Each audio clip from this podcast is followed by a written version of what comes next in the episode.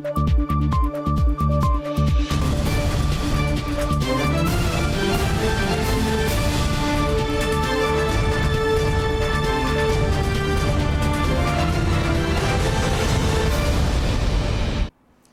时刻带您迅速掌握潮流趋势，欢迎您收看《财经趋势四点零》，我是赵廷玉。首先带您看到，继美国跟德国之后，又一个科技大国跟台湾搭桥合作。本周，台湾跟法国宣布呢，完成签署了科学与技术合作协议，两国未来将聚焦在半导体、人工智慧、绿色能源跟太空等六大领域合作。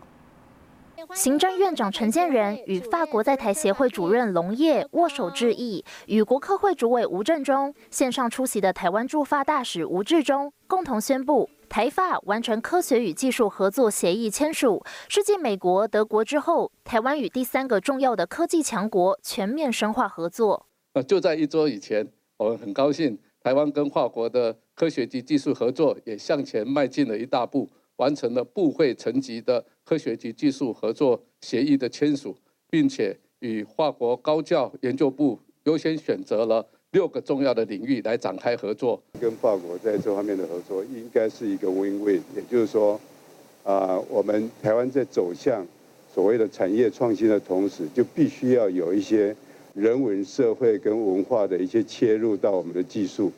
那我想这个这方面在法国这边应该是有蛮多的经验可以互补。那台湾在制造这边，我想也是非常强。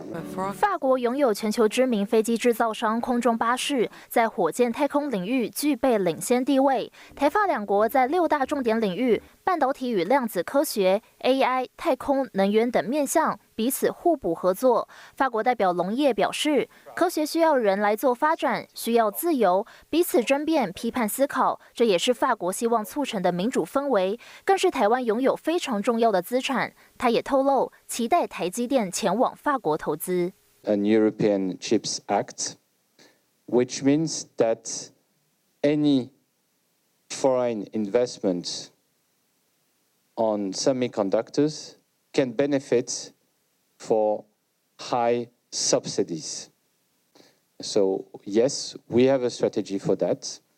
And we have a, an ambition to set up a semiconductor industry. And for that, to partner with the front runners and especially Taiwan. 国科会初步规划明年五月上旬在台湾举行首届的台法科学研究会议。法国在印太战略去年第一次将台湾视为关键伙伴，这回敲定科研技术合作，象征台法关系重要里程碑。新唐人亚太电视胡宗汉、沈维彤，台湾台北报道。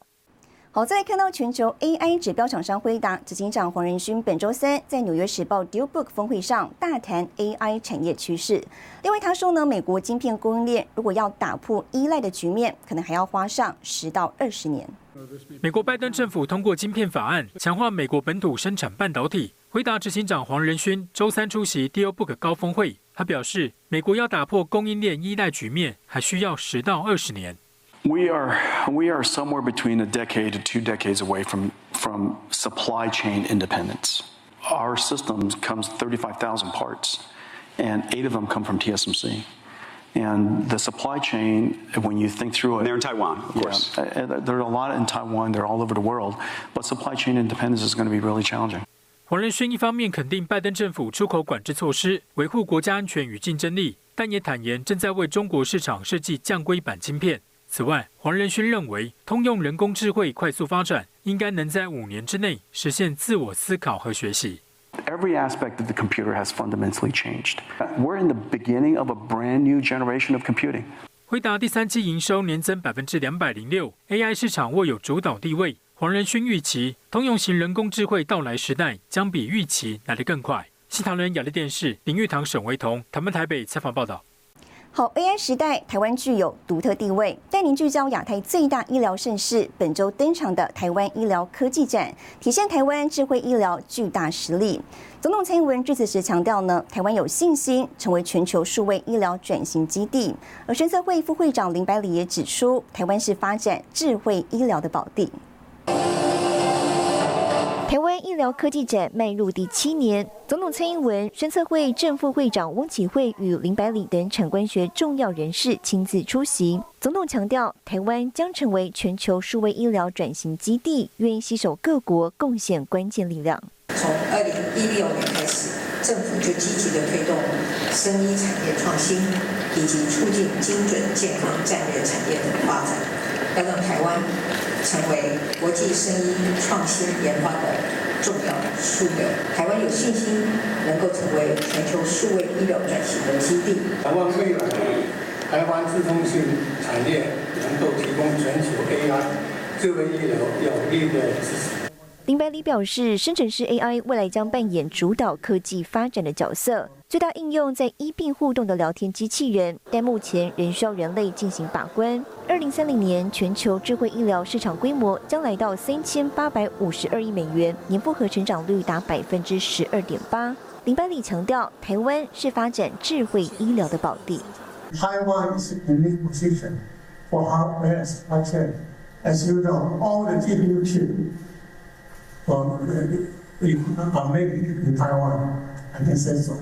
今年的台湾医疗科技展聚焦智慧医疗、精准健康与全民健康三大主轴，吸引超过六百五十个国内外机构、两千三百多个展位参展，创下历年新高。蔡总统强调，在法治与国家级园区成立等支持下，将带动台湾升级医疗成为新兴兆元产业。新唐人亚太电视曾一豪、胡宗汉、赵廷玉，台湾台北采访报道。AI 进入战国时代，台湾品牌大厂布局多元应用商机。宏基参展台湾医疗科技展，旗下子公司大秀新品。董事长陈俊胜认为呢，明年 AI 有三大领域进展，也期许二零二四年景气能够比今年好。宏基董事长陈俊胜找来前高端副总防疫医生连嘉恩担任子公司宏基之一董事长。四大 AI 影像产品已经打入八国两百家医疗院所，以 AI 布局智慧医疗产业。同时宣布与英特尔签署合作备忘录。人工智慧的发展过程当中，不断在寻找可以应用的场景。呃，医疗这个部分让我们发现说有非常好的发展前。呃，前景。在东南亚或者是其他台湾以外国家，很多地方是还没有在医疗场域使用人工智慧来协助医师的诊断跟治疗，但是可能很快的就会有一个很大的 coverage。不仅智慧医疗用到人工智慧，陈俊胜分析，明年 AI 产业将有三大领域进展：大数据资料跨境备份、AI 模型优化，应用场景会更加遍布多元。尤其看好 AI PC，不论商用 PC 还是消费机种，未来具备成长爆发潜力。原来的这个 pandemic 造成的短期的效应以及存货的现象，大概已经都呃过去了。那现在就进入呃一般的季节性。那很高兴，就是因为有了。呃，生成式 AI 的具体的应用，这会有带来新一波的呃需求的刺激。今年英特尔新品支援边缘运算，找上宏基共同开发 AI 应用。陈俊生透露，黑色星期五加上网络星期一助攻，订单目前为止还不错。不过展望二零二四年整体景气，他这么看：其实明年还有许多的不确定因素。以现在已知的情况来看的话，呃。Hopefully，明年会比今年好一些，因为今年的第一季度实在是太弱。好，那明年如果能够平均一些的话，没有什么意外的话，明年应该会比今年要好才对。品牌大厂布局新蓝海，不仅 PC 产品要吃 AI，应用面寻求高成长的医疗领域，分头晋级。新唐人电视林玉堂、沈维彤，台湾台北报道。AI 时代，多家大厂在智慧医疗展上导入 AI 应用，像是呢模拟中医三指把脉，或是帮助牙医缩短时间、精准判读 X 光片。面板双虎友达跟群创也扩大了非面板领域，展示最新的医疗科技技术。模拟中医三指把脉，借由多点阵列型压力感测技术和电脑控制升降系统，将脉象转换成数据，结合大数据分析，达到数位中医。另一个数位牙技管理系统，把显像颜色透过 AI 运算，协助牙技师掌握定做牙齿的原色。将电转成光，这叫做显示；将光转成电，这叫做 Big Data。而这个 Big Data 就是未来 I AI。所需要倚重的 foundation，医疗显示面板跟所谓的这个感测的这个 sensor，这两个呢，在明年都是以超过二十个 percent 的这个年年的年对年的这个成长率。面板双虎积极布局非面板领域，群创看好宠物商机，把 X 光平板针检器与 AI 影像资料库结合，原本需要花三十分钟检测的心脏肥大过程，缩短为十五秒，而且能对应出关节位置，方便医师判读。现在大陆在流行的梅将菌感染又白费了，那所要拍的都是什么 X 光，也需要更多的设备来做。那这样的话都会增加 Flat Panel Detector 的需求跟消耗，有助于 refurbish 或是整个呃产业的更新跟循环。AI 与 X 光结合，也能套用在牙科上，别于传统的 X 光片，经由 AI 运算，口腔内的每一颗牙齿做过哪些治疗。都能一目了然。三十分钟以上还去判读，那这边是零点一秒就出来哦。荧幕上里面市场都有误差啊，还是黑的哦。那这边就不用了，那这边很清楚。进入后疫情时代，加上因应高龄化结构改变，推动医疗科技不断创新，迈入第七届的台湾医疗科技展。今年国内外超过六百五十个单位参与，突破两千三百个摊位，规模创新高，每年也以两位数稳定成长。除了台场展示最新的医疗科技应用之外呢，今年英特尔也携手二十多家的合作伙伴来到现场，展示了这个智慧医疗以及 AI 实际应用领域。以上是新唐人亚太电视李晶晶、陈辉模在台湾台北的采访报道。好，带您看到这一周的财经趋势短波。OpenAI 本周在社群平台 X 发文，正式宣布阿特曼重新回国担任公司执行长，而 OpenAI 大金主微软将以无投票权的观察员身份加入 OpenAI 董事会，这代表微软能够了解公司内部运作，但在重大决策中没有正式投票权。业界近期传出，由于三星三纳米制程产能扩张保守，因此高通将重回台积电独家代工模式，渴望推升台积电明年三纳米制程产能更上一层楼。经济合作及发展组织推动的全球最低税负制即将上路。根据路透社报道，越南国会议将在二十九号核准引入最低税负制，税率一律调高到百分之十五，将影响三星跟英特尔布局。日本资讯科技业者让雅虎公司遭网攻，导致台湾用户百笔各词外泄。数位部要求台湾连线公司配合行政检查，也要求就台湾用户受损部分提出补偿方案。新唐人亚太电视整理报道。好，再来看到亚马逊终于呢也推出聊天机器人了。亚马逊的生成式 AI Amazon Q 将迎战 OpenAI 的 ChatGPT 以及 Google 的 Bard，主攻企业客户，步步紧逼对手。Today, I'm really proud and excited to announce Amazon Q, a new type of generative AI powered assistant designed to work for you at work. 二十八号，亚马逊云端运算服务执行长塞利普斯基在云端科技发表会亲自宣布，推出生成式 AI 助手 Amazon Q，不只可以拟定草案、编写程式、整理资料图表，还能帮开发人员系统升级。With Amazon Q transformation. A very small team of Amazon developers successfully upgraded 1,000 applications from Java 8 to Java 17 in just two days. Now, I'm going to say that again 1,000 application upgrades in two days. That's how long a single application upgrade used to take. 此外，亚马逊还推出新一代专用于模型训练和推理的晶片 Trainium 2，速度比第一代晶片快了四倍。这款自研晶片将与微软 AI 晶片 Maya 以及 Google 自研晶片 Tensor 竞争。此外，辉达执行长黄仁勋也现身，双方共同宣布，亚马逊与晶片大厂辉达扩大战略合作，将成为第一个采用辉达 GH200 Grace Hopper 超级晶片的云端服务供应商。新唐亚太电视池千里、庄麒麟综合报道。好，泉州红海为了增产印度 iPhone 做准备，斥资五百亿扩建印度新厂房。更详细的新闻内容，休息一下，马上回来。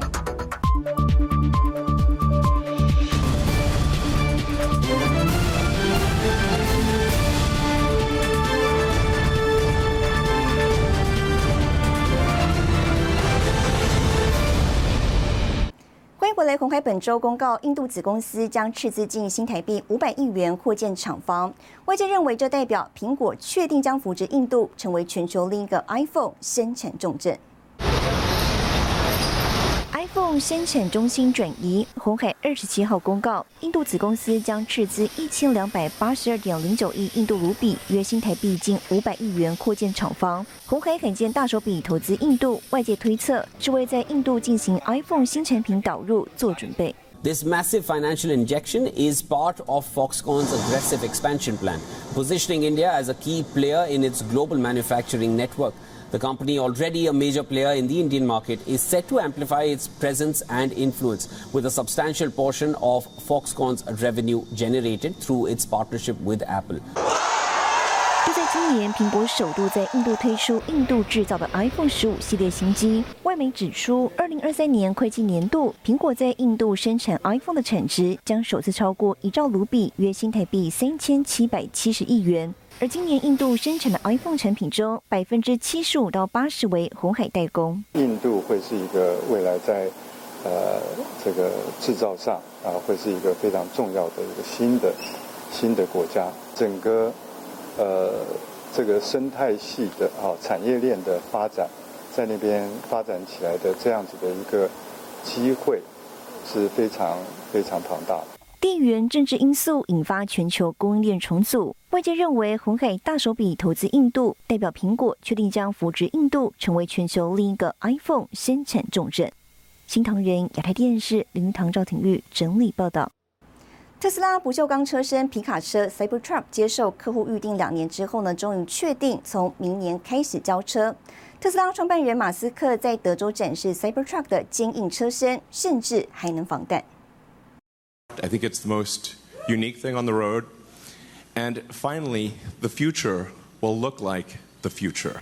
马斯克走上舞台，引起现场欢呼。三十号在德州工厂，特斯拉不锈钢车身皮卡 Cybertruck 终于对外亮相。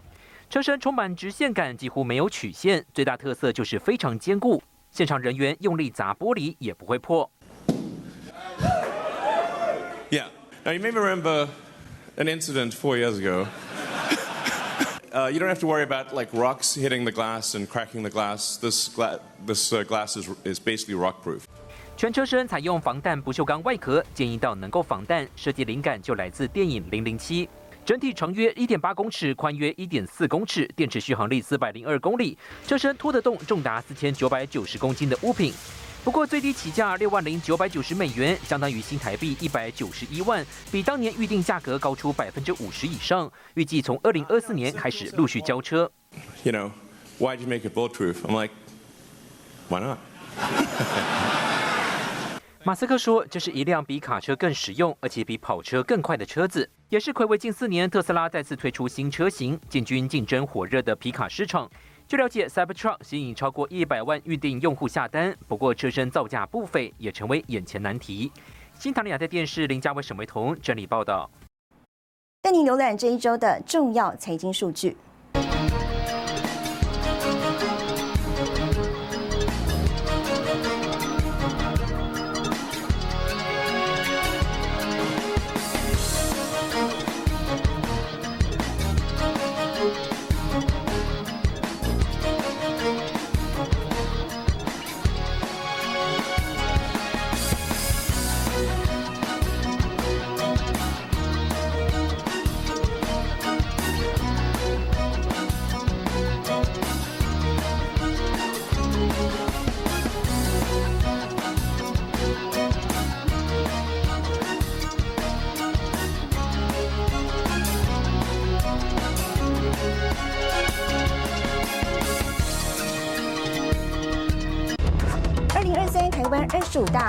品牌揭晓，更详细的事务内容，休息一下，我们马上回来。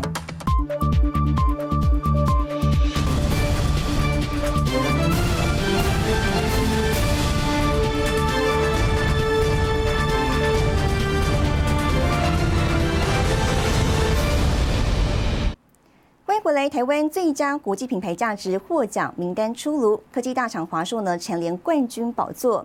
即便是在大环境因素不稳定下，台湾国际品牌总价值对比去年仍是成长百分之五。华硕再次拿下台湾最佳国际品牌价值冠军，执行长许先月亲自出席领奖。二零二三台湾最佳国际品牌价值周二公布了前二十五名名单，涵盖了台湾科技、电子、金融、食品、运动、健康等不同产业。十五大的上榜品牌产业呢划分，我们能观察到科技类和工业制造类品牌在整体的品牌价值上面都呈现出了。呃，上上升的态势。哦，台湾的呃企业不是只有在制造能力很强，硬体实力很很强。那在软实力这个部分，不管是设计、美学，哦，甚至到无形资产的品牌这个部分，我们都有很大的发挥空间。所以我们一开始就鼓励台湾企业从幕后走向幕前。今年台湾最佳国际品牌前二十五名总价值达到一百三十八点四二亿美元，较去年成长了百分之五。当中前十大品牌价值自二零一二年后再次破百亿美元。国际品牌价值机构认为，台湾需要聚焦发展创新，应紧扣品牌核心价值，同时需以开放态度面对新趋势。AI 哦，五 G 还有物联网等等哦，还有包括国际的规范。哦，近邻、永续等等，这个都是台湾品牌企业必须要勇敢面对的，是挑战，但是我们也可以从这里创造一些机会。台经院院长张建一认为，台湾品牌企业具有高韧性及高敏捷度，鼓励企业对新科技趋势保持开放，创造新的品牌价值。新唐亚太电视林玉堂、曾新敏，台湾台北报道。台日物流合作，日本最大物流中心黑猫宅急便一年物品处理约二十多亿件。面对日本缺工问题，除了导入自动化，也将有三架自己的飞机。黑猫宅急便更计划呢跟台湾扩大合作，成立亚洲物流转运点。在记者身旁的这只黑猫呢，就是日本最大物流公司黑猫宅急便的吉祥物。那么它内部的物流情况如何呢？带你了解。货车准备送货，这里是东京都大田区日本最大规模黑猫宅急便物流中心，可容纳一百零四辆运输车，内部二十四小时自动化的分拣机，总长度约一千零九十公尺，时速达九点七公里，每小时四点八万件，相当于七十六辆十吨运输车的承载量。一年物品处理约二十多亿件，每年的七月和十二月是配送旺季。黑猫宅急便除了导入自动化，也将有三架自己的飞机。来年の3月からこの飛行機が東京、九州、沖縄、札幌の間を飛ぶということになります。日本政府宣布，二零二四年四月起，运输业卡车司机劳动时间上限。研调预估，二零二五年全日所有货物中有百分之二十八的运输量可能无法完成。二零三零年估计达百分之三十五。日本运输业面临二零二四物流问题。黑猫宅急便分里程采用不同规格的电动车，未来更计划与台湾扩大合作，成立亚洲物流转运点。台湾の皆さんと共同で開発してですね。 全世界のその新しいプラットフォームというものをですね，ぜひ作っていければというふうに思っております。交流的时候，他有提到说，希望将来能够把台湾当做一个重要的转运点。台湾在这个地区的转运中心的这个角色，不会只是停留在人流上面，所以将来在物流上面也会是扮演一个很重要的区域转运中心的一个角色。 目前黑猫宅急便在台湾与统一企业合作长达二十五年。黄志芳表示，台日双方渴望在农产品、水果输送、电动物流车等面向合作，相关新的物流技术也有望引进台湾。以上是新唐人亚太电视李晶晶、陈辉模在日本东京的采访报道。好，带您看到下周有哪些重要的财经活动。五号，澳洲央行公布利率决议。十二月六号，全球五 G 智慧工厂联盟与台湾自动产业标准协会签署合作备忘录。十二月六号，红海高雄软体研发中心揭牌仪式。十二月六号，第三十二届台湾精品奖颁奖典礼。谢谢您收看这一周的财经趋势四点零，我是赵廷玉，我们下周再见。